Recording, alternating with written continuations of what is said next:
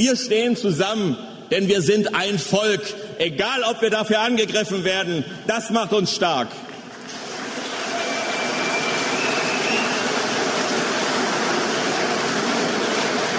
Liebe Freunde, wir sind ein Volk, weil wenn wir uns unsere Familienalben zeigen, dann erkennen wir, dass schon unsere Großväter und ihre, unsere Urgroßväter ein Volk sind. Wir sprechen dieselbe Sprache, wir fühlen und denken in denselben Worten. Dieser Mann, Maximilian Krah, wird die AfD im kommenden Jahr in die Europawahl führen. Er ist Teil eines Netzwerks, das der Verfassungsschutz als gesichert rechtsextremistisch einstuft. Was das heißt, das klären wir gleich in dem völkischen Lager der AfD wird ja irgendwie klar gemacht, dass es Deutsche erster und zweiter Klasse ist. Und wer sozusagen nur Passdeutscher ist, ist kein echter Deutscher. Das ist einer der Dinge, die den Verfassungsschutz da umtreiben. Diese Partei steht in bundesweiten Umfragen bei gut 20 Prozent, in Thüringen sogar über 30 Prozent, also ausgerechnet dort, wo sie am radikalsten ist. Wie das Spitzenpersonal der AfD tickt, das konnte man an den vergangenen beiden Wochenenden hören bei ihrem Parteitag in Magdeburg.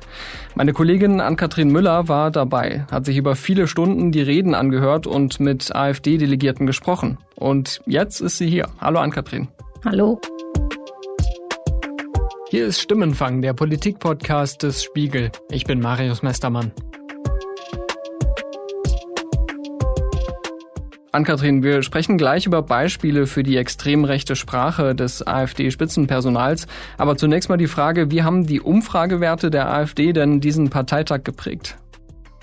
Man hat das sehr deutlich gemerkt. Die Parteichefs haben zwar versucht, so ein bisschen für Demut zu werben, also zu sagen, hier, das sind noch keine Wahlergebnisse und lasst uns jetzt weitermachen und weiter unser Programm abfahren und nicht sozusagen übermütig werden. Aber in den Reden und beim Bier und äh, beim Essen äh, und überall in dieser Halle hat man es einfach gemerkt, dass manche vor Kraft kaum laufen können und sich sehr siegessicher sind. Wie war die Stimmung gegenüber dir und anderen Medienvertretern? Ja, also wir durften wieder nur eingezäunt durch so ein Band, beziehungsweise durch zwei diesmal teilnehmen und eigentlich nur vor der Halle mit Leuten wirklich sprechen oder eben an diesem Band. Wir durften nicht in den Delegiertenblock, wie das bei anderen Parteien ist. Man hat alles dabei, zwischen freundlich professionellen Gesprächen zu doch harter Ablehnung, zu mit ihnen rede ich nicht, zu Gemecker. Ähm, der Parteichef hat mich zum Beispiel irgendwie ein bisschen blöd von der Seite angemacht äh, vor anderen. Das äh, merkt man. Tino Kropala. Ja, der meinte, ich sei keine Journalistin, sondern Aktivistin und meinte das sehr laut sagen zu müssen. Das ist ja nichts Neues, dass die AfD sich auch im Kampf gegen irgendwie die etablierten Medien sieht. Jetzt haben wir aber durchaus etwas Neues durch den Spitzenkandidaten der AfD für die Europawahl, Maximilian Krah. Das ist ein Anwalt aus Sachsen, der schon seit 2019 im EU-Parlament sitzt. Wie radikal ist denn dieser Spitzenkandidat? Also Maximilian Kraas eindeutig Rechtsextremist. Da muss man kein Blatt vor den Mund nehmen. Er hat gerade ein Buch veröffentlicht in einem rechtsextremen Verlag. Er bringt immer wieder verschiedene ähm, Narrative aus diesem Spektrum sozusagen ein. Auch das, wir am Anfang gehört haben, dass man eben schon die Großväter und äh, Väter irgendwie also unsere Kultur bestätigen würden und nur wenn man die quasi hat und die uns ähnlich sehen, dass man dann Deutscher sein kann. Er hat noch andere Dinge in dieser Rede gesagt, über die wir vielleicht gleich noch sprechen. Es ist einfach eindeutig, dass er diesen Volksbegriff sehr, sehr, sehr eng fasst und eben so eng, dass er mit unserer Verfassung eben nicht vereinbar ist. Du hast in einer deiner Analysen auf spiegel.de hervorgehoben, was Maximilian Krah über den bulgarischen Politiker Kostadin Kostadinov gesagt hat. Der ist Vorsitzender der ultranationalistischen Partei Vasrajdane. Wir gehen stolz und erhobenen Hauptes nach Brüssel. Und wir wissen, wir haben Freunde. Wir haben hier gestern fantastische Reden gehört. Also bei den Kollegen aus Bulgarien muss ich ja sagen, mein lieber Schwan, da können wir uns noch mal Mut und Leidenschaft abschauen, damit es so weit kommt. Wir wollen mit diesen Partnern zusammenarbeiten. Wir stehen zur Idee. Und wir werden aus dieser Idee eine Idee Plus machen mit den neuen Kräften, die sich hier bei uns vorgestellt und von euch durch euren Applaus und eure Standing Ovations ihre Unterstützung bekommen haben. Also die Idee ist eine europäische Partei, in der sich extrem rechte Kräfte wie das Rassemblement National von Marine Le Pen versammeln oder die Lega von Matteo Salvini oder auch die FPÖ von Herbert Kickel. Aber Bezug genommen hat Maximilian Krah jetzt auf den Bulgaren Kostadinov. Warum ist das bemerkenswert? Das ist insofern bemerkenswert gewesen, als dass er ja so, sogar sagt, äh, man brauche Mut und Leidenschaft, um so weit zu kommen, wie es der Bulgare gesagt hat. Und was hat der Bulgare gesagt? Er hat am Tag davor gesagt, dass Deutschland nicht seinen rechtmäßigen Status gerade habe innerhalb der EU und auch innerhalb der Welt, sondern dass man daran arbeiten müsse, und das könne nur die AfD tun, dass man wieder zu einer Großmacht auch über Europa hinaus werde.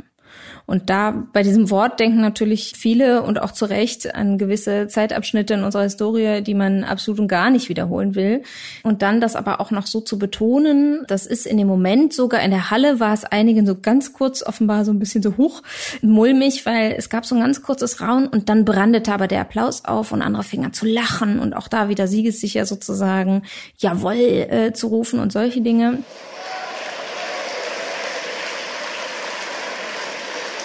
Man hat richtig so gemerkt, so dieser Anspruch, Großmacht zu sein, über Europa hinaus, hat da sehr, sehr viel in der Halle gefallen. Und der Spitzenkandidat zur EU-Wahl hat sich da nicht distanziert, sondern gesagt, nee, genau, diesen Mut und diese Leidenschaft wollen wir haben, um dahin zu kommen. Die Positionierung von Maximilian Krah kann man auch noch an einem anderen Beispiel ganz gut erkennen. Er hat sich nämlich noch vor den Mikros der Fernsehsender geäußert. Jetzt kommt die AfD und sagt, kein Klima, sondern Wohlstand. Kein Gender, sondern Familie. Keine Einwanderung, sondern Volk. Und kein Krieg, sondern Frieden. Dann nimmt er wieder diesen Volksbegriff auch und äh, spielt da mehrere Dinge gegeneinander aus. Was sagt das denn über ihn als äh, Politiker aus, wenn er sich so äußert? Also erstmal war das natürlich ein sehr geschickter Schachzug, das jetzt so auf den Punkt zu bringen, das so auch gegeneinander zu stellen. Man weiß direkt, wofür er steht. Es ist auch eine Verharmlosung, wenn man dann eben sagt, kein Krieg, sondern Frieden, ähm, als wenn sozusagen eine die Haltung der AfD bloß keine Waffenlieferungen an die Ukraine und eigentlich lass die da machen und wir wollen Russland nicht zu nahe treten und nicht zu kritisch sein, irgendwie zu Frieden geführt hätte. Ja, also das ist ja Quark. Wenn überhaupt, gäbe es dann nur Frieden für Deutschland vielleicht. Man weiß ja nicht, was Putin machen würde, wenn er die Ukraine irgendwann überrannt hätte und wo er dann weitermachen würde. Also es ist auch ganz viel angedockt an, an einfach, ja, Quatsch muss man es vielleicht dann einfach mal nennen. Also zu einfache Antworten für sehr komplexe Dinge. Da ist die AfD generell gut drin und Maximilian Krah auch. Und dann hat man eben diese Gegenüberstellung Einwanderung versus Volk als könnte es sozusagen mit Einwanderung kein Volk mehr geben, sondern als wäre Volk eben nur dieses alte, ich sage jetzt mal, Biodeutsch ist auch so ein AfD-Wort, aber dass man, dass man eben versucht, ähm, das Volk ja dann am Ende doch so rein wie möglich zu halten. Und deswegen kommt auch das Bundesamt für Verfassungsschutz zum Beispiel zu der Erkenntnis, dieser Volksbegriff ist eben nicht durch das Grundgesetz gedeckt. Krah hat ja auch enge Verbindungen zu Björn Höcke, der den früheren völkisch-nationalistischen Flügel in der AfD gegründet und angeführt hatte. Der ist auch äh, Landesvorsitzender in Thüringen. Er hat sich bei Phoenix dazu geäußert, wie er die AfD positionieren will. Diese EU muss sterben, damit das wahre Europa leben kann. Das, da bin ich überzeugt, ja. Dazu hat der Historiker Matthäus Wiechowski aus Dresden darauf hingewiesen, dass die Nazi-Zeitung Völkischer Beobachter im Zweiten Weltkrieg mal einen ähnlichen Satz propagiert hat. Da hieß es zur Niederlage von Stalingrad auf der Titelseite, Sie starben, damit Deutschland lebe. Ist das ein Zufall? Naja, das ist ganz interessant. Also ich meine, äh, Björn Höcke ist Geschichtslehrer, er kennt sich sehr gut aus, auch gerade mit dieser Zeit, macht immer wieder Anlehnungen an die Sprache. Und das ist sicherlich grundsätzlich kein Zufall. Unabhängig davon, wo er das möglicherweise herhaben kann, finde ich auch sehr interessant nochmal zu sagen, das wahre Europa. Also worauf zielt er ab? Für ihn ist eben Europa der Kern von bestimmten eher eigentlich westlich geprägten Ländern, ein Bund der Vaterländer, wo man sich nur dazu abstimmt, besonders gute Wirtschaftsergebnisse zu haben und eben bestimmte Volksteile, sage ich jetzt explizit so, wie er es offensichtlich denkt, dann zu stärken. Wenn man sich überlegt, dass angeblich auch das Höcke Worte globalistische Eliten, ja, das ist ein Begriff, den er sehr gerne nutzt. Die da oben würden uns hier unten irgendwie versklaven, hat auch ein anderer Europakandidat der AfD jetzt gesagt, würden irgendwie die Geschicke bestimmen. Also es sind so verschwörungsideologische und antisemitische Narrative, Erzählungen, die uns bedeuten sollen, da gibt's so ein paar Verschworene, ja, so die Top 5 oder was auch immer, oder wahrscheinlich nur Top 0,5, die versuchen, unser Leben negativ zu beeinflussen und die das wahre Europa dabei kaputt machen. Und mit dieser ja brachialen, oft ja auch ziemlich brutalen Sprache, also die EU muss sterben, da wendet sich Höcke, da wenden sich auch andere Vertreter dieser Partei gegen die Europäische Union, bringen praktisch ihre Verachtung zum Ausdruck und sind aber bei einer Wahlversammlung, wo Sie eine Liste zusammenstellen, um ins Europaparlament einzuziehen. Warum kandidieren Sie überhaupt für eine Institution, die Sie eigentlich ablehnen? Ja, da sagen sie ganz einfach, solange es die Institution noch gibt, wollen wir sie halt von innen auch raus verändern. Das äh, finde ich jetzt auch relativ logisch ausnahmsweise. Es ist tatsächlich so, dass es eine kurze Debatte gab auf dem Parteitag, ob man sich denn dieser, man ist ja Teil dieser ID-Fraktion, aber ob man auch der Partei zutreten solle. Und da gab es tatsächlich so ein paar, die gesagt haben, nein, wir sind Deutsch, wir wollen in einer deutschen Partei und diese europäische Partei könnte uns dann irgendwelche Vorgaben machen. Da wurde dann widersprochen, nee, nee, die können uns keine Vorgaben machen. Und übrigens, Flüster, Flüster, man kriegt auch Geld. Und am Ende hat man sich entschieden, dann dieser Partei zuzutreten, um eben da das Bestmögliche mitzunehmen und sich eben mit denen, die ähnlich ticken, besser austauschen zu können. Für diejenigen, die jetzt kandidieren, würde das ja im besten Fall auch bedeuten, dass sie dann ins Parlament einziehen, dort ein Mandat bekommen, äh, dort Einfluss nehmen können, wie du es gerade geschildert hast. Und ähm, deswegen würde ich sagen, schauen wir auch noch mal weiter auf der Kandidatenliste hinter Maximilian Krah steht nämlich auch kein Unbekannter, Peter Büstron, ein Bundestagsabgeordneter der AfD. Und der hat sich so geäußert. Das Schlimmste, die Migrantenquoten, die zwangsweise Zuweisung von Migranten, das ist ein Angriff auf alles, was uns lieb ist, auf unsere Kultur, unsere Religion, ja, unsere Heimat. Und das sind alles Entscheidungen aus Brüssel, die sich gegen uns, gegen das Volk, gegen unsere Freiheit und unsere Souveränität richten. Und genau hier müssen wir ansetzen. Was ist denn das Kalkül hinter diesen Worten? Also so ein bisschen ähnlich wie das, was du eben schon zitiert hast. Es ist natürlich auch so, dass in der AfD-Sprache sehr viel von eben Kampf und Angriffen die Rede ist, dass eben eine, eine sehr kämpferische Sprache auch gewählt wird, wodurch dann auch die Zuhörerinnen und Zuhörer, die der AfD zuneigen, eben das Gefühl haben, sie sind schon in so einer ja, in so einer Situation, wo sie im Widerstand sind, ja. Also sie sind sozusagen gegen das System, was ihnen angeblich Dinge wegnehmen will, nämlich die Dinge, die uns lieb sind, wie Bistron das sagen würde, ja. Und wenn man das Gefühl hat, dann ist natürlich nur noch die AfD das einzige Mittel zum Zweck, die einzige Lösung. Und das ist natürlich auch Teil von äh, rechtsextremen Gedankengut, dass man eben versucht, so einen Widerstandscharakter in den Leuten irgendwie auszulösen, dass man eben versucht zu zeigen, hier, wir sind die Einzigen, die euch noch helfen können und das vielleicht ganz grundsätzlich. Also ich war noch nie bei einem Parteitag und ich mache das jetzt seit viereinhalb Jahren mit der AfD, wo so offen diese rechtsextremen Reden geschwungen wurden. Ähm, bislang war es so, auch letztes Jahr noch in Riesa, dass zwar zum Teil diese Sprache gewählt wurde und auch diese Narrative äh, gesetzt wurden, aber da gab es zumindest noch ein bisschen Widerspruch. Und den gab es hier eigentlich durch die Bank weg nicht, mit ein, zwei Ausnahmesituationen. Und auch die, die für einen nicht ganz so radikalen Kurs stehen, die wurden halt nicht gewählt. Das muss man auch ganz deutlich sagen. Das war auch in Riesa schon so, aber das war jetzt noch mal deutlicher. Zu einer dieser Ausnahmen kommen wir später in dieser Folge noch. Nicht nur deswegen lohnt es sich dran zu bleiben. Aber ich würde erstmal gerne weitermachen auf dieser Kandidatenliste, also quasi die, die Promis durchgehen, die jetzt dafür das EU-Parlament kandidieren. Auf Platz drei steht René Aust, ein Landtagsabgeordneter in Thüringen. Und äh, du hast geschrieben, er sei auch ein langjähriger Verbündeter von Björn Höcke und verkörpere ein neues Netzwerk in der AfD. Was heißt das denn?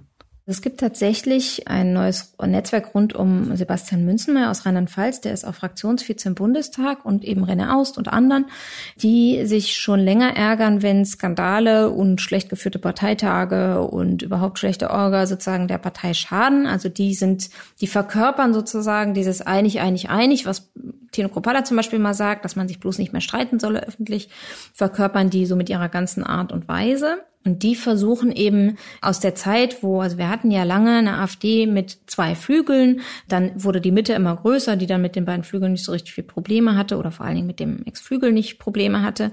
Und die sind jetzt sozusagen in dieser Mitte stark verankert, sind aber auch viele Leute, die früher dicke mit dem Flügel waren oder die zum Beispiel wie René Aust ein Verbündeter von ihm sind. Also da gibt es äh, keinerlei öffentliche Distanzierung. Ähm, da gibt es gemeinsame Auftritte. Ähm, man ist zusammen eben im Thüringer Landesverband aktiv äh, und so weiter und so fort. Und René Aust ist zum Beispiel jemand, dem würde so ein Satz wie Björn Höcke, den wir eben vorhin gehört haben, nicht über die Lippen gehen. Der würde nie wissentlich äh, und auch unwissentlich, weil er es vermutlich dann auch gar nicht so kennt, diese NS-Sprache anwenden. Ähm, er ist sehr bedacht darauf, sehr freundlich zu wirken, ist sehr jovial, ist, wie viele auch geschrieben haben, so ein bisschen so Schwiegersohn tauglich, so vom, vom Auftreten her, ist aber nicht weniger radikal im Denken, wenn man sich überlegt, was er dann so äh, sagt und teilt, ohne eben diese Worte zu benutzen. Also auch er teilt dann eben von einem rechtsextremen Medium auf Facebook einen Beitrag. Er äußert sich lobend über Höcke. Er sagt, der ist doch total zurückhaltend, der will nicht mal hier irgendwie Bundessprecher werden und ähnliches. Mhm. Gleichwohl hat René Aust auf dem Parteitag vielleicht nicht in der Sprache, aber doch in der Anmutung eine ziemlich aggressive Rede gehalten. Absolut. Äh, da hören wir auch noch mal kurz rein. Denn Europa ist in Gefahr. Unsere europäische Zivilisation ist in Gefahr durch Masseneinwanderung und unser Wohlstand ist in Gefahr durch die Deindustrialisierung. Aber dort, dort, wo die Gefahr wächst, da wächst auch das Rettende.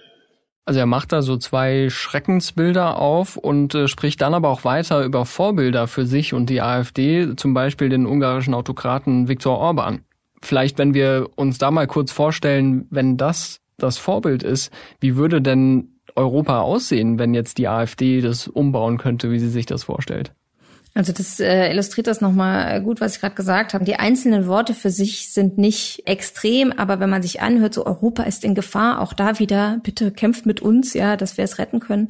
Und dann eben die Vorbilder, äh, die man, die man setzen kann mit Orban und Co. Es gibt auch noch eine andere Stelle, wo er irgendwie sagt, so, wir sagen den Migranten, die wir nicht wollen, die dürfen sich unser Land nicht zur Heimat machen. Auch da wieder, ne, Festung Europa, Leute ausschließen.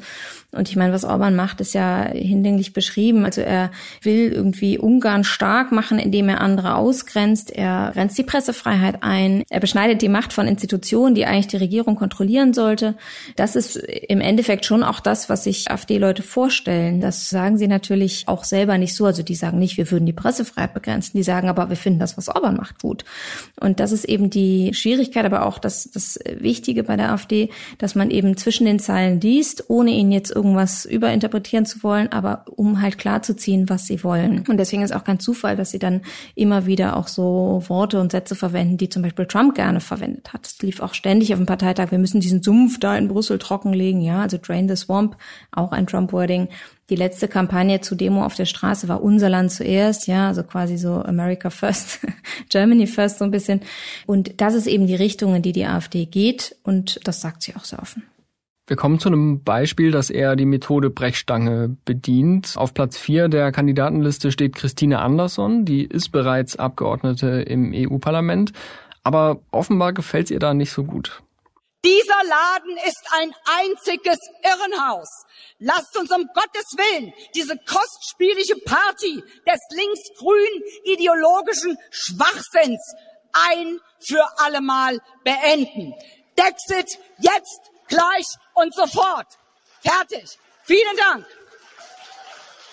Also Dexit, das wäre tatsächlich ja der Austritt Deutschlands aus der Europäischen Union. Im finalen Wahlprogramm steht davon aber nichts. Stattdessen ist da von einer Neugründung eines Bundes europäischer Nationen die Rede. Warum nicht von Dexit? Ja, das war ein ganz interessantes Ding rund um den Parteitag. Also schon vorher wurde der Leitantrag quasi öffentlich. Da stand eben das noch so drin, beziehungsweise da wurde um das Wort Dexit auch drumherum geredet, aber man hat das äh, quasi gefordert. Und dann gab es eben eine Debatte. Es kamen sehr schnell Texte dazu, was würde ein Dexit eigentlich wirtschaftlich für Deutschland bedeuten. Und ich meine, die Folgen wären katastrophal.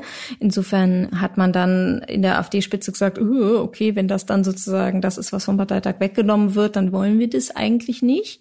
Es gab dann noch ein paar wenige, die, ähnlich wie Frau Anderson, gesagt haben, doch, doch, wir wollen das, wir wollen das als Signal haben, wir müssen auch ähm, visionär nach vorne gucken, also ähnlich wie Höcke das auch äh, formuliert hat, dass er das eigentlich gut findet, sich aber damit abfinden kann, das jetzt erstmal noch nicht so zu fordern. Man muss aber sagen, im Endprodukt steht schon drin, das Projekt EU ist gescheitert und nicht reformierbar. Meine, was heißt das? Das heißt natürlich auch, dass man die EU in dem Sinne aufgeben würde, wenn man denn die Macht hätte. Und deswegen ist der Dexit eigentlich nur schön umschrieben und eben noch zusätzlich gesagt, ja, wir würden dann schon mit den Nationen, die wir für wirtschaftlich stark genug halten, dann, dann doch nochmal wieder zusammenarbeiten. Inhaltlich hat man ja auch auf dieser Versammlung wieder gemerkt, dass Migration bzw. die Abwehr von Migration das Hauptthema eigentlich der AfD ist. Das hören wir auch bei Imhild Bosdorf, die auf Platz 9 dieser Kandidatenliste steht. Es ist egal, wie die Frage lautet. Massenzuwanderung ist immer das Problem und niemals eine Lösung.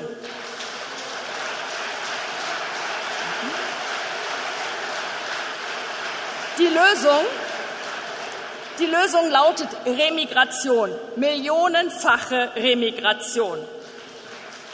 Das klingt wie so ein wissenschaftlicher Fachbegriff irgendwie, ah, Remigration, aber was steckt da dahinter? Das ist ein Begriff, den vor allen Dingen das Vorfeld der AfD, also die rechtsextremen Denkfabriken äh, und Vereine drumherum in den letzten Jahren geprägt haben. Das bedeutet im Endeffekt, dass man millionenfach abschiebt und äh, je nachdem, zu welchen eben rechtsstaatlichen oder nicht so rechtsstaatlichen Kriterien man das macht, äh, eben eigentlich im Zweifel auch Deportation. Dass Frau Bosdorf das so offen auf der Bühne sagt, ist neu, hat eine neue Qualität in dem Sinne, dass man das eben vorher dem Vorfeld überlassen hat, das zu sagen und das mit anderen Worten umschrieben hat. Ähm, es ist auch so, dass äh, sie an einer anderen Stelle noch sagte, man brauche Pushbacks. Also da geht es darum, dass auf dem Mittelmeer flüchtende Menschen eben von der Küstenwache oder Frontex oder wem auch immer halt zurückgedrängt werden. Normalerweise in ihren schon sinkenden Booten. Die wurden bislang als illegal einsortiert, auch vom, vom Europäischen Gerichtshof. Und da sagt sie auf der Bühne in das Mikro vor allen Fernsehkameras, was wir brauchen, das sind Pushbacks, egal was der Europäische Gerichtshof dazu sagt. Und auch das ist natürlich eine Äußerung so, pff, wir erheben uns über die Gerichtsbarkeit, äh, während die AfD immer behauptet, sie sei eine Rechtsstaatpartei. Das kann man jetzt einfach sagen und dann auch mit guten Prozenten gewählt werden. Also das zeigt auch nochmal, dass es der AfD inzwischen eigentlich fast egal ist, wie sie wirkt, wie der Verfassungsschutz reagiert, wie vielleicht auch die Justiz in Deutschland reagiert. Man sagt es einfach und man ist sogar erfolgreich damit. Kann man auch beim letzten Beispiel ziemlich gut erkennen. Auf Listenplatz 18 steht Gunnar Beck, der auch schon für die AfD im EU-Parlament sitzt. Ich verspreche Ihnen unseren Kampf für unsere Heimat, das deutsche Wirtschaftswohl, gegen den großen Austausch kompromisslos fortzusetzen. Auch da wieder Kampf für unsere Heimat und dann großer Austausch. Kannst du uns da auch noch mal weiterhelfen, was damit gemeint ist? Ja, das ist ähnlich wie das letzte Beispiel. Das ist, kann man einfach so sagen, eine rechtsextreme Verschwörungsideologie, dass eben diese Eliten, von denen wir eben schon mal gesprochen haben, diese angeblichen eben aktiv dadurch, also durch Migration unser Volk austauschen würden. Also dass sie eben sagen, durch die Migranten, die hier hinkommen, wird halt das deutsche und ich sage jetzt mal in deren Augen maßgeblich weiße Volk dann eben aktiv ausgetauscht um eben auch meistens verknüpft mit der, mit der Ideologie, den Great Reset zu schaffen. Das ist eine äh, weitere Verschwörungsideologie, nach der sozusagen der, ein, ein Neustart eines Wirtschaftssystems sozusagen auf anderen Grundlagen geschafft werden soll, was angeblich durch Corona schon passierte, dann jetzt durch den Krieg. Also man findet ja immer irgendwie, wenn man Verschwörungsideologie ist, findet man immer noch mal eine Erklärung, was jetzt, wie sich was verändert hat. Und auch das ist ganz klar als äh, rechtsextrem äh, einzusortieren. Und auch das ist bei den Behörden ganz äh, eindeutig so einsortiert. Und auch da ist es einfach vollkommen egal inzwischen bei der AfD, zumindest nach außen hin, dass man es sagt, wie man es sagt. Man macht es einfach. Auf dieser 35-köpfigen Kandidatenliste der AfD stehen übrigens 31 weiße Männer und vier Frauen, aber das nur am Rande. Nach dem ersten Wochenende dieser Europawahlversammlung, da hat sich der Präsident des Bundesamts für Verfassungsschutz zu Wort gemeldet, Thomas Haldenwang. Er sagte, bereits jetzt zeigt sich, dass Personen, die in der Vergangenheit mit Positionen aufgefallen sind, die nicht mit unserer freiheitlichen demokratischen Grundordnung vereinbar sind, der AfD-Delegation im kommenden Europäischen Parlament angehören werden. Also er äußert da eine klare Befürchtung. Die AfD ist allerdings äh, juristisch gegen diese Aussage vorgegangen und hat immerhin eine sogenannte Stillhaltezusage von Thomas Haldenwang erwirkt, ähm, allerdings nur bis zum Ende ihrer Veranstaltung am vergangenen Sonntag. Und kurz danach hat sich Thomas Haldenwang in den Tagesthemen direkt wieder sehr kritisch geäußert. Ja, wir sehen doch äh, eine erhebliche Anzahl von Protagonisten in dieser Partei, die äh, immer wieder Hass und Hetze verbreiten gegen Minderheiten aller Art hier in Deutschland. Und das ist eben ein Kriterium, Kriterium, das auch vom Verfassungsgericht aufgestellt worden ist. Dieses, wenn dieses Kriterium erfüllt ist, dann handelt es sich insoweit um verfassungsfeindliche Bestrebungen. Das sehen wir eben doch durchaus vermehrt in der AfD. Thomas Haldenwang findet also klare Worte gegenüber dieser Partei. Allerdings befindet sich die AfD gerade in einem Umfragehoch, obwohl sie schon länger im Visier der Behörden ist. Deshalb habe ich mir noch einen Kollegen eingeladen, um über die Rolle des Verfassungsschutzes zu sprechen. Es ist zumindest schon auffällig, dass Thomas Haltenwang in letzter Zeit sich häufiger äußert zur AfD und auch warnt vor den Entwicklungen der Partei, offenkundig, weil er und seine Behörde tatsächlich eine Bedrohung für die Demokratie sehen in einer Partei, die jetzt zumindest in Teilen rechtsextrem ist. Und Haltenwang ist überzeugt davon, dass es sozusagen nicht nur sein Recht ist, darüber öffentlich zu sprechen, sondern dass es nicht mehr oder weniger sogar seine Pflicht sei. Ich bin Wolf Wiedmann-Schmidt, bin hier beim Spiegel in Berlin Teamleiter für innere Sicherheit und beschäftige mich unter anderem auch mit Behörden wie dem Verfassungsschutz. Der Verfassungsschutz hat um 2019 angefangen, die AfD erstmal zu einem Prüffall zu machen. Das heißt, da äh, so eine Art Vorstufe von der Beobachtung. Das hat sich dann ein bisschen hingezogen, haben sie dann alle möglichen Belege gesammelt und dann irgendwann entschieden, okay, das irgendwie für uns ist da sozusagen der Prüffall erfüllt, sprich wir gehen in die nächste Stufe. Und das heißt beim Verfassungsschutz Verdachtsfall. Und da kann man die Partei dann tatsächlich ja, systematisch beobachten. Und das hat stattgefunden seitens des Verfassungsschutzes schon 2021. Diese Partei stellt offensichtlich eine mögliche Bedrohung dar für unsere Demokratie. Wie ist der Verfassungsschutz darauf gekommen? Also was macht die AfD äh, in der Hinsicht gefährlich? Vor allen Dingen all das, was der völkische Flügel der AfD betreibt und Björn Höcke und andere Leute aus diesem Lager der Partei sozusagen. Da geht es dann vor allen Dingen auch um das Verständnis, wer ist Deutscher. Also ein völkisches Verständnis, wer Deutscher ist. Und ja, sozusagen in dem, in dem völkischen Lager der AfD wird ja irgendwie klar gemacht, dass es deutsche erster und zweiter Klasse ist. Und ja, ähm, wer sozusagen nur Passdeutscher ist, ist kein echter Deutscher. Das sozusagen einer der Dinge, die den Verfassungsschutz da umtreiben. Ansonsten sind natürlich auch viele Verbindungen zu anderen rechtsextremen Gruppen und Organisationen, also zu identitären Bewegungen oder diversen Vereinen, die sich im Umfeld der AfD tummeln, ähm, auch zu solchen Einrichtungen wie dem Institut für Staatspolitik von Götz Kubitschek. Da gibt es so ein ganzes Netzwerk mittlerweile innerhalb der neuen Rechten, der sogenannten neuen Rechten. Und auch diese Verbindungen interessieren den Verfassungsschutz. Du hast gerade schon das Selbstverständnis von Thomas Haldenwang angedeutet. Er sieht da wirklich eine ernsthafte Bedrohung und hält es für nötig, sich der jetzt auch öffentlich entgegenzustellen. Ne? Natürlich tobt die AfD dann mal sowas, weil sie das so als mehr oder weniger direkten Aufruf, sie nicht zu wählen sehen und äh, Einmischung und Verstoß gegen die Neutralität, der sich ein Beamter verpflichtet zieht. Ja, und, und Haltmagen sieht das fundamental anders und sagt, nee, das ist eine Pflicht, äh, das gehört zu. Deswegen, so wurde dieses Amt gegründet nach dem Zweiten Weltkrieg aus der Erfahrung der Weimarer Republik und aus der Erfahrung, dass eine Demokratie von Nichtdemokraten auf demokratischem Weg ausgehebelt werden kann. Deswegen gibt es dieses Amt und deswegen verhält er sich so. Aber man merkt natürlich, dass diese Kabeleien, Streitereien, Auseinandersetzungen, dass das zunimmt und auch in der Heftigkeit zunimmt und auch in der Reaktion der AfD, wie sie äh, Haldenhang mehr oder weniger zu ihrem Feindbild Nummer eins jetzt auserkoren hat. Es gibt allerdings eine Sache und die finde ich jetzt schon bemerkenswert. Seit 2019 werden auch schon Teile der AfD vom Verfassungsschutz beobachtet. Also der damalige Flügel, der jetzt mittlerweile offiziell aufgelöst ist, oder auch die Jugendorganisation JA. Also diese, diese Debatte und auch ein Stück weit diese öffentliche Stigmatisierung als das eine Partei, da guckt der Verfassungsschutz drauf, zumindest in Teilen, die gibt schon lange. Aber anders als früher, als in früheren Jahren, hat diese, diese Prangerwirkung funktioniert offenbar nicht mehr so. Also früher hätten die Leute oder viele Wähler dann gesagt, okay, hm, wenn die jetzt irgendwie mehr oder weniger amtlich bestätigt so verfassungsfeindliche Tendenzen haben, dann mache ich da einen großen Bogen drumherum. Und dieses Stigma funktioniert nicht mehr. Und das äh, sorgt, glaube ich, für eine ziemliche Ratlosigkeit, jetzt nicht nur bei Leuten und Behörden, sondern auch hier in der Politik in Berlin, was man dann eigentlich noch machen soll. Die AfD nutzt das für ihre Abgrenzung zu denen da oben, zur Regierung, den Behörden und den staatstragenden Parteien. Und sie hat offensichtlich Erfolg mit dieser konsequenten Anti-Haltung. Die spricht Menschen an, die wütend sind und für die aggressive, radikale Sprache der AfD empfänglich.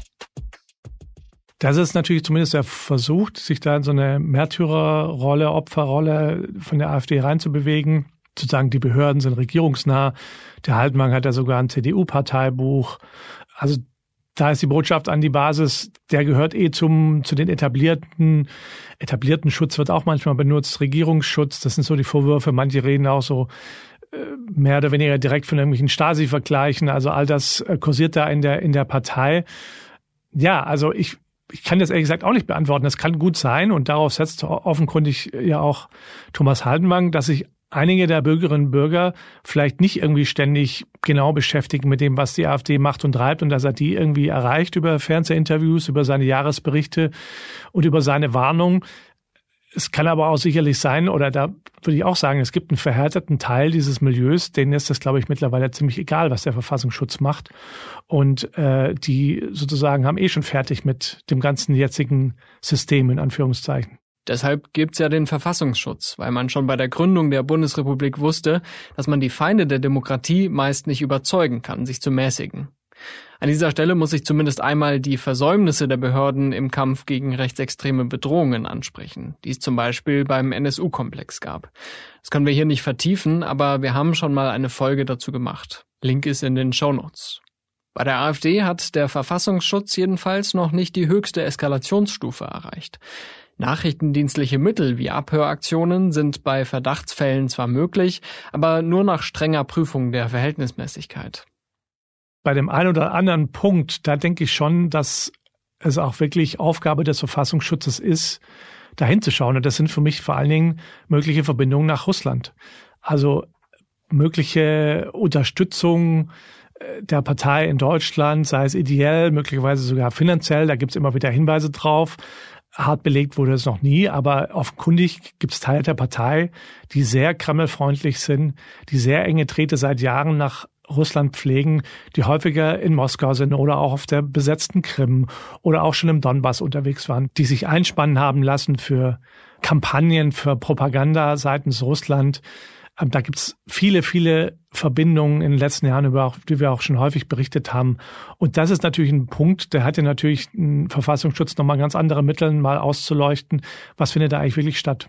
Wenn wir über dieses Stichwort wehrhafte Demokratie sprechen, dann reicht ja hinschauen und öffentlich kritisieren am Ende vielleicht nicht aus, oder? Also was glaubst du, wie weit sind wir von einer ernsthaften Debatte auch vielleicht über ein Verbot der AfD entfernt? Ich glaube, ernsthaft wird das nicht ganz so schnell passieren, weil zumindest, sagen wir aus Behördensicht äh, ist jetzt erstmal der Schritt gucken, was sagt eigentlich hier äh, das Verwaltungsgericht, das Oberverwaltungsgericht in Münster, dass da irgendwie jetzt demnächst dran ist dann vielleicht irgendwann mal, wenn man sagt, okay, die bewegen sich so klar Richtung Rechtsextremismus, nächste Stufe, die Gesamtpartei wird eingestuft als erwiesen rechtsextremistisch. Bis dahin ist noch ein weiter Weg. Ja, und dann stellt sich allerdings, wenn der Schritt getan ist, dann stellt sich allerdings tatsächlich die Frage, ob der Bundestag, die Bundesregierung oder der Bundesrat, die drei dürfen das ja, einen Antrag stellen, ob sie das wirklich erwägen Tja, das wird die spannende Frage bleiben, ob das am wirklich, wirklich am Ende dann, dann reicht. Momentan sind noch viele, viele skeptisch und sagen,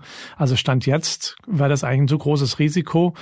Ähm, da fehlt noch was für so ein Nachweis, dass da die Partei wirklich so aggressiv, aktiv kämpferisch gegen die freiheitlich-demokratische Grundordnung vorgeht. Also so, auf der anderen Seite ist anders als bei der NPD, wo ja das Verbot gescheitert ist, weil sie als zu unbedeutend galten.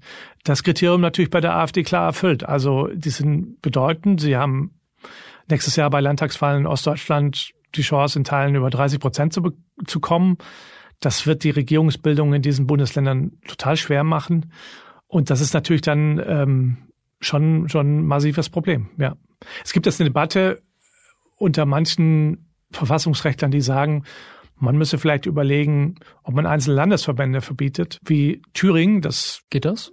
Manche sagen, das geht, andere sagen, dafür müsste man das Parteiengesetz ändern. Aber die Debatte, die hat jetzt schon angefangen, zumindest unter, unter Rechtswissenschaftlern, Verfassungsrechtlern, ob das nicht ein gangbarer Weg wäre, Teile der Partei, in dem Fall ein Landesverband, einen Verbotsantrag zu stellen, von dem man jetzt schon sagt, die sind doch klar rechtsextrem. Egal, ob ein solches Verfahren die ganze Partei oder einen Landesverband betrifft, die Beweislage muss eindeutig sein.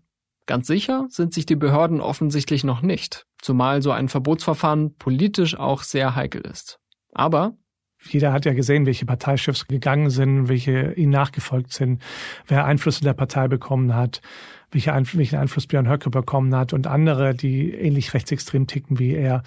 Für vieles von dem braucht man natürlich eigentlich auch keinen Verfassungsschutz, der einem bestätigt oder sagt. Das erkennen auch viele Wissenschaftler, Journalisten.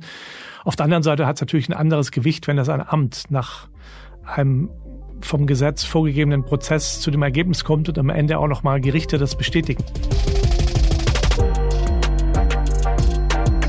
Zum Konflikt zwischen Haldenwang und der AfD hat Wolf diese Woche noch weiter recherchiert. Seinen Text gibt's voraussichtlich diese Woche im Spiegel.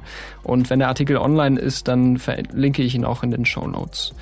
Innerhalb der AfD scheint es aber immer weniger Widerstand gegen die rechtsextremen Kräfte zu geben. Nachdem sich die sogenannten Gemäßigten um Jörg Meuthen zurückgezogen haben, die auch schon ziemlich rechts waren, gab es in Magdeburg kaum noch kritische Worte. Ein Beispiel habe ich aber gefunden, und zwar die Rede der Europaabgeordneten Silvia Limmer. Mich haben auf Befehl die strammen Höcke-Kader kaltgestellt als Abrechnung dafür, dass ich mitgestimmt habe, Kalbitz aus der Partei zu werfen. Glückwunsch, Herr Höcke. Ich bin dann mal weg. Aber haben Sie wirklich gewonnen? Sie spielt da an auf den Parteiausschluss von Andreas Kalbitz, ein ehemaliger AfD-Politiker mit äh, klaren Neonazi-Bezügen. Aber was denkst du an, Katrin? Wie stehen Höcke und sein Netzwerk jetzt da nach diesem Parteitag? Also vielleicht einmal noch zur Einordnung. Sie war die Einzige, die auf der offenen Bühne sowas gesagt hat. Und das äh, kann man auch auf jeden Fall entsprechend verbuchen. Andererseits muss man sagen, sie ist davor schon zweimal angetreten und hat beide Male verloren und sagt es dann beim dritten Mal. Also ein bisschen stärker und glaubwürdiger wäre es natürlich, wenn man es beim ersten Mal macht. Ähm, und deswegen sagt man, will gar nicht mehr Teil dieser Delegation werden. Aber okay. Ähm, und zum anderen ähm, steht Höcke tatsächlich insgesamt sehr gut da. Also er hat es geschafft, diese Partei immer weiter in die Ecke zu rücken, in der er schon lange stand. Also dadurch, dass man, das haben wir jetzt ja quasi an so vielen Reden durchexerziert, ähm, dass diese Sprache offen auf der Bühne in Mikros läuft, ist sein Verdienst von ihm und seinem Umfeld. Insofern kann er sich da, glaube ich, äh, ganz gut zurücklehnen. Es ist schon so, dass dieses neue Münzenmeier-Netzwerk, über das wir geredet haben, stimmenmäßig sehr gut dastand und eben eine neue Position innerhalb der AfD sozusagen füllt. Ähm, und die ist eben nicht komplett an ihn gebunden und an seine Leute. Aber ansonsten ist Höcke mit seinen Themen, Thesen, Narrativen eben sehr präsent in der Partei und es wurde sich auch mit ihm abgestimmt aus diesem Netzwerk heraus. Insofern ist das durchaus auch sein Erfolg. Um das einmal zusammenzufassen, also die Einstufung durch den Verfassungsschutz als rechtsextremer Verdachtsfall, die scheint irgendwie ihre Abschreckungswirkung verloren zu haben. Jedenfalls ist die AfD ja gerade in einem äh, ziemlich lang andauernden Umfragehoch schon. Müssen wir jetzt davon ausgehen, dass mehr und mehr Leute diese Partei nicht, ich sag mal, trotz der rechtsextremen Anklänge gut finden, sondern das sehr bewusst tun? Ich glaube, das müssen wir schon länger. Ähm, es gab sehr lange die, die Haltung, dass das ja doch meistens Protestwähler seien, die einfach nur mit den regierenden Parteien nicht zufrieden sind. Ich glaube, das äh, war, ist schon sehr lange überbewertet. Ich glaube, die Leute wissen ganz genau, was sie tun und sind zumindest insofern nicht demokratisch äh, stabil, dass sie sagen, auch um ein Zeichen zu setzen, mache ich das jetzt und sage, ich wähle da oder ich wähle sie sogar. Man kann durchaus sagen, dass das, äh, dass der Verfassungsschutz da an Glaubwürdigkeit oder was auch immer Durchsetzungsfähigkeit ähm, verloren hat. Muss man aber auch sagen, das hat zum Beispiel ein Andreas Kalbitz, der gerade kurz vorkam, oder auch ein Björn Höcke schon seit Jahren auch so angelegt. Das verfängt im Osten sowieso noch mal ein bisschen besser, aber auch sonst. Also es war ständig auf, auf ähm, in Reden von Flügelleuten Thema, dass man eben gesagt hat, hier, das ist nur ein Regierung Regierungsschutz, der ist nur dazu da, um uns klein zu halten. Wir sind die mutigste, die tollste, die sonst was Opposition. Und nur deswegen werden die gegen uns ins Feld geschickt. Was nicht stimmt, aber halt schon seit Jahren da eben propagiert wurde. Und das hat halt in, bei vielen Leuten verfangen, so wo man auch sagen muss, der Verfassungsschutz hat auch ein paar Sachen falsch gemacht, ne? So ist es ja nicht, aber es ist halt trotzdem die Erzählung, dass sie nur dazu da seien, die Regierenden zu schützen vor einer Oppositionspartei, während die Regierung auch sogar inzwischen gewechselt hatte, ne? Also von einer GroKo zu einer Ampel und so weiter. Von daher sieht man einfach, dass das jetzt Früchte trägt und dass die Leute sehr genau wissen, was sie tun, wenn sie sagen, sie wollen die AfD wählen und sie eben ja, sich bereit erklären, einer demokratiefeindlichen Partei ihre Stimme zu geben.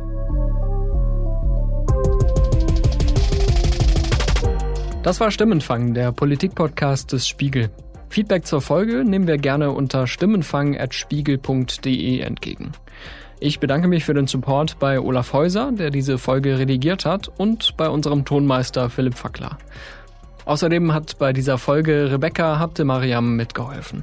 Vielen Dank dafür. Mein Name ist Marius Mestermann und wir hören uns nächste Woche wieder. Es ist ja immer genug los.